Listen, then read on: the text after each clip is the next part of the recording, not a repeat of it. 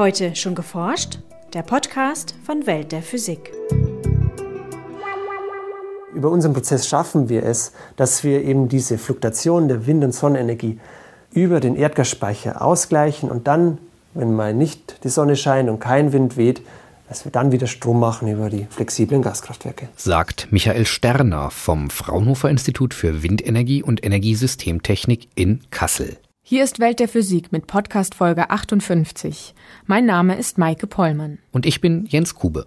In unserem Schwerpunkt stellen wir Ihnen eine interessante Möglichkeit vor, um überschüssigen Strom aus erneuerbaren Energien zu speichern, nämlich in Form von synthetischem Erdgas. In unseren Nachrichten geht es heute um optische Herzschrittmacher, um pulverisierte Planeten und um abgelichtete Atome in einem Quantengas. Veranstaltungstipps haben wir dieses Mal für Hamburg, Bremerhaven und Genf. Energie ist. Das ist eine, das kann ich nicht sagen. Energie bedeutet für mich in erster Linie Komfort. Durch Energie funktionieren Autos, Schiffe zum Teil, Heizung und Strom, oder? Die Zukunft der Energie. Das Wissenschaftsjahr 2010. Schon in zehn Jahren soll Deutschland 20 Prozent seines Energiebedarfs über erneuerbare Quellen decken. Dazu muss die Energie ganzjährig und kontinuierlich zur Verfügung stehen. Das ist vor allem im Stromnetz ein Problem, da Photovoltaikanlagen nur tagsüber Leistung bringen und Windräder sich mal mehr und mal weniger stark drehen. Bisher können solche Schwankungen nur über Kurzspeicher ausgeglichen werden. Die Pumpspeicher, die in Deutschland existieren, die haben eine Kapazität von 0,04 Terawattstunden. Terawattstunden ist eine Stromeinheit. Wir verbrauchen im Jahr ungefähr 620 Terawattstunden und 0,04 ist da, da beim Vergleich relativ wenig. Auch wenn wir jetzt äh, die Elektromobilität anschließen und alle Autos verfügbar machen, reicht das auch nicht aus. Wir brauchen deutlich größere Speicher. Michael Sterner vom Fraunhofer Institut für Windenergie und Energiesystemtechnik in Kassel möchte deshalb ein viel größeres Speicherreservoir nutzbar machen. Das deutsche Erdgasnetz. Es kann bis zu 200 Terawattstunden Energie in Form von Gas bereithalten. Sterner und seine Kollegen haben deshalb eine Methode entwickelt, mit der das Erdgasnetz den überschüssigen Strom aus Wind- und Sonnenenergie speichern könnte. Wir machen das, was die Natur macht. Die Natur speichert über Jahrhunderte die Energie in Form von fossiler Energie und von, von Biomasse über die Photosynthese. Was macht die Photosynthese? Sie nutzt die Sonnenenergie, um Wasser in seine Bestandteile Wasserstoff und Sauerstoff aufzuspalten. Aber dann bleibt sie nicht beim Wasserstoff stehen. Den Sauerstoff gibt sie ab. Das ist das, was wir einatmen. Was wir ausatmen, ist CO2. Und dieses CO2 nimmt sich jede Pflanze zum Wasserstoff hinzu und generiert daraus die gespeicherte Energie. Wir bilden jetzt diesen Prozess nach und machen aus Wind- und Sonnenenergie über Wasserstoff und die Hinzunahme von CO2 auch gespeicherte Energie. Das heißt, wir machen aus Windenergie Gas. Die Forscher nutzen also den erneuerbaren Strom, um Wasser in seine Bestandteile Wasserstoff und Sauerstoff aufzuspalten und anschließend aus Wasserstoff und CO2 Methan zu gewinnen. Methan hat die gleichen Eigenschaften wie natürliches Erdgas. Man kann damit Erdgasautos betanken, Räume heizen oder durch Verbrennung in einem Kraftwerk wieder Strom erzeugen. Und das Faszinierende bei unserem Konzept ist, dass wir halt wirklich erneuerbare Energie langzeit speicherbar machen, dass wir es verfügbar machen in einer Form, die jeder kennt jeder hat schon mal mit Gasherd gekocht. Erdgasautos gibt es heute. Das ist ein entscheidender Unterschied zu Wasserstoff. Und Gaskraftwerke stehen auch in der Landschaft, die wir auch später brauchen, damit wir halt die, die Fluktuationen der Wind- und Sonnenenergie ausgleichen. Woher das CO2 für den Prozess kommt, dafür gibt es mehrere Möglichkeiten. Man könnte zum Beispiel die Abgase aus fossilen Kraftwerken auf diese Weise binden. Wenn das Methan aber später verbrannt wird, würde das gesamte CO2 letztlich doch in die Atmosphäre gelangen. Damit ihr Verfahren klimaneutral bleibt, wollen die Forscher stattdessen Biomasse nutzen. Die Biomasse holt das CO2 aus der Luft und in verschiedenen Prozessen wird es dann wieder freigesetzt bei der energetischen Nutzung der Biomasse. Das ist vorwiegend der Prozess der Biogasanlagen.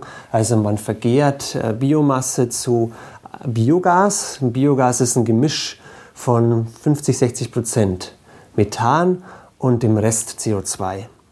Und da haben wir eigentlich schon das ideale Gasgemisch. Wir könnten jetzt einerseits das CO2 abtrennen und nur das reine Methan oder das reine Erdgas einspeisen. Das wird heute auch gemacht. Oder wir nehmen halt dieses CO2, wir verwenden dieses CO2 und machen zum Biogas noch äh, Wasserstoff hinzu. Und dadurch können wir dann halt den Ertrag nochmal verdoppeln von der Biogasanlage mit Hilfe von Windwasserstoff. Eine besonders saubere Lösung wäre, CO2 aus der Luft zu filtern. Allerdings gibt es noch nicht die nötige Technik, um das im großen Maßstab durchzuführen. Für eine kleine Versuchsanlage dagegen wird genau dieses Konzept genutzt. Die Anlage steht im Zentrum für Sonnenenergie und Wasserstoffforschung in Stuttgart und wird von Ulrich Zuberbühler betreut. Wir trennen dazu äh, das CO2 aus der Luft mit einem Waschprozess ab, haben das dann als Carbonat in der Salzlösung. Aus dieser Salzlösung wird das äh, CO2 wieder gestrippt mit äh, Elektrodialyse. Dann haben wir das CO2 gasförmig und aus Strom machen wir mit Wasserelektrolyse Wasserstoff, aus dem dann mit dem CO2 Methan synthetisiert wird. Die Anlage haben die Wissenschaftler aus Kassel und Stuttgart gemeinsam geplant und aufgebaut. Unterstützt werden sie von der Firma Solar Fuel. Das Methan, das hier entsteht, wird in Tanks gesammelt und liefert Treibstoff für ein Erdgasauto des Instituts. Erst wenn es in größeren Mengen produziert werden kann, soll es ins Erdgasnetz fließen. Also bislang ist das Erdgas fossil, kommt aus Russland oder aus der Nordsee teilweise noch. Wenn man aber jetzt den Anteil regenerativen Erdgas äh, haben möchte, kommt es bislang eigentlich nur aus der Fermentation, aus sogenannten Biogasanlagen, die Gas einspeisen. Und mit dieser Technologie hätte man natürlich die Möglichkeit, diesen Anteil deutlich zu erhöhen. Bis 2012 soll eine größere Anlage entstehen, die eine Leistung von 10 Megawatt hat und von einer Biogasanlage mit CO2 versorgt wird. Allerdings geht bei dem Prozess wesentlich mehr Energie verloren als bei einem Pumpspeicherkraftwerk. Das würde den Strom aus Methan teuer machen. Aber genauso wie bei erneuerbarem Strom, wie bei grünem Strom, kann es sein, dass der Verbraucher irgendwann sagt, also mir ist es wert, dass ich mehr dafür zahle, dass ich CO2-neutralen Strom beziehe, dass ich Grünstrom beziehe, anstatt grauen Strom zu beziehen. Und langfristig werden die Kosten sinken, weil wir auch Strom günstiger einkaufen können. Aber wir rechnen damit, dass in 10, 20 Jahren dermaßen viel Wind- und Solarenergie installiert ist, dass sie diese Energie einfach zu gewissen Zeiten gar nicht nutzen können. Und dann wird sie sehr, sehr billig. Für die Zukunft könnte Michael Sterner sich vorstellen, den Strom aus Offshore-Windparks in den alten Erdgasförderstätten der Nordsee zu speichern. Auch andere Länder hätten die Möglichkeit, Wind- und Sonnenenergie besser nutzbar zu machen und wären gleichzeitig weniger abhängig von ausländischen Gasimporten, indem sie einfach ihr eigenes Erdgas produzieren. Wenn Sie sich ein genaueres Bild über die Methangewinnung aus erneuerbaren Energien machen wollen, empfehlen wir unseren Videobeitrag zum Thema. Zu finden auf unserer Homepage www.weltderphysik.de oder unserem YouTube-Kanal. Energie ist. Ein sehr rares Gut. Sonne ist Energie. Die Zukunft der Energie. Das Wissenschaftsjahr 2010. Forscher aus den USA haben einen optischen Herzschrittmacher entwickelt. Ihnen gelang es, den Herzschlag von Vogelembryonen gezielt zu steuern, indem sie den Herzmuskel ultrakurzen infraroten Lichtpulsen aussetzten. Das Licht beeinflusst offenbar das sogenannte Aktionspotenzial der Herzmuskelzellen, welches als erster Schritt zur Muskelkontraktion gilt. Tatsächlich schlug das Vogelherz im Takt des Lichtpulses. Nach Ausschalten des Lichts fiel es wieder in den ursprünglichen Schlagrhythmus zurück. Herzschrittmacher nach diesem Prinzip würden schonender arbeiten als herkömmliche elektrische, berichten die Forscher.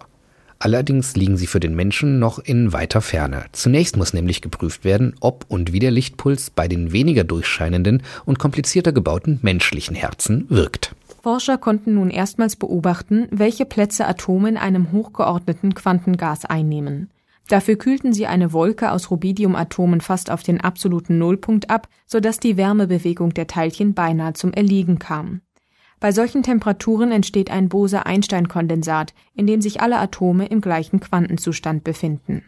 Dann erzeugten die Wissenschaftler mit Hilfe von Lasern ein optisches Gitter aus kreuzweise stehenden Lichtwellen. Die Atome ordneten sich in den helleren Bereichen des Gitters an, also gewissermaßen in den Vertiefungen, die energetisch günstiger sind als die dunkleren.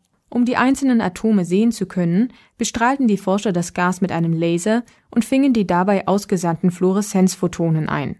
Durch ein spezielles Mikroskop ließen sich so die Atome auf ihren Gitterplätzen ausmachen. Wenn jeder Platz des Gitters von einem Atom besetzt ist, könnten die Teilchen theoretisch als Bits eines Quantencomputers, sogenannte Qubits, Informationen speichern. Eine andere Idee ist, sie als sogenannte Quantensimulatoren in der Festkörperphysik einzusetzen – in den Modellsystemen ließen sich Quantenzustände imitieren, die in der Natur nur sehr schwer zu beobachten sind. Enge Doppelsterne bieten keine ideale Umgebung für die Entwicklung von Leben. Das zeigen Beobachtungen mit dem Weltraumteleskop Spitzer. Bei drei von zehn untersuchten Doppelsternsystemen schließen die Forscher auf Scheiben aus heißem Gas, die sie als Überreste der Kollision planetarischer Körper interpretieren. Denn mit einem Alter von mehreren Milliarden Jahren sind die sonnenähnlichen Sterne zu alt, als dass es sich dabei um die Staubscheibe aus der Entstehungsphase des Systems handeln könnte. Die plausibelste Ursache für den frischen Staub sind nach Ansicht der Wissenschaftler Zusammenstöße zwischen planetengroßen Himmelskörpern, die bei diesen Katastrophen förmlich pulverisiert werden. Denn die Sterne verlieren auf ihren engen Bahnen durch ihre magnetische Aktivität an Energie und nähern sich langsam aneinander an. Dadurch ändern sich die Schwerkraftverhältnisse in der Umgebung und die Bahnen von Planeten, Asteroiden und Kometen, wenn sie denn vorhanden sind, werden instabil. Am 2. September findet der sechste Hamburger Science Slam statt. Zehn Minuten stehen jedem Nachwuchswissenschaftler zur Verfügung, um dem Publikum sein Projekt in einem populärwissenschaftlichen Vortrag vorzustellen. Filme, Bilder, Gegenstände, alle denkbaren Hilfsmittel sind dabei erlaubt. Am 2.9. beim Science Slam im Haus 73 in Hamburg. Am Alfred Wegener Institut für Polar- und Meeresforschung in Bremerhaven bearbeiten Wissenschaftler das älteste Eis, das je in Menschenhand war. Da das Eis die Zusammensetzung der vergangenen Atmosphäre eingefangen hat, können die Wissenschaftler durch eine Analyse der Bestandteile viel über das Klima der vergangenen 800.000 Jahre lernen. Einen Einblick in die Arbeit im Eislabor können Sie am 4. September ab 11 Uhr im Alfred Wegener Institut für Polar- und Meeresforschung in Bremerhaven erhalten. Um Anmeldung wird gebeten. Am CERN in Genf findet vom 10. bis zum 15. Oktober der erste Workshop des Netzwerks Teilchenwelt für Lehrer statt. Neben Vorlesungen, etwa über Experimente am größten Teilchenbeschleuniger der Welt, können die Teilnehmer in Workshops auch mehr über Schülerexperimente zum Thema Teilchenphysik erfahren. Auf dem Plan stehen außerdem Besichtigungen der CERN-Experimente. Die Anmeldung ist ab sofort bis zum 12. September möglich unter mail.teilchenwelt.de. Das war's für heute.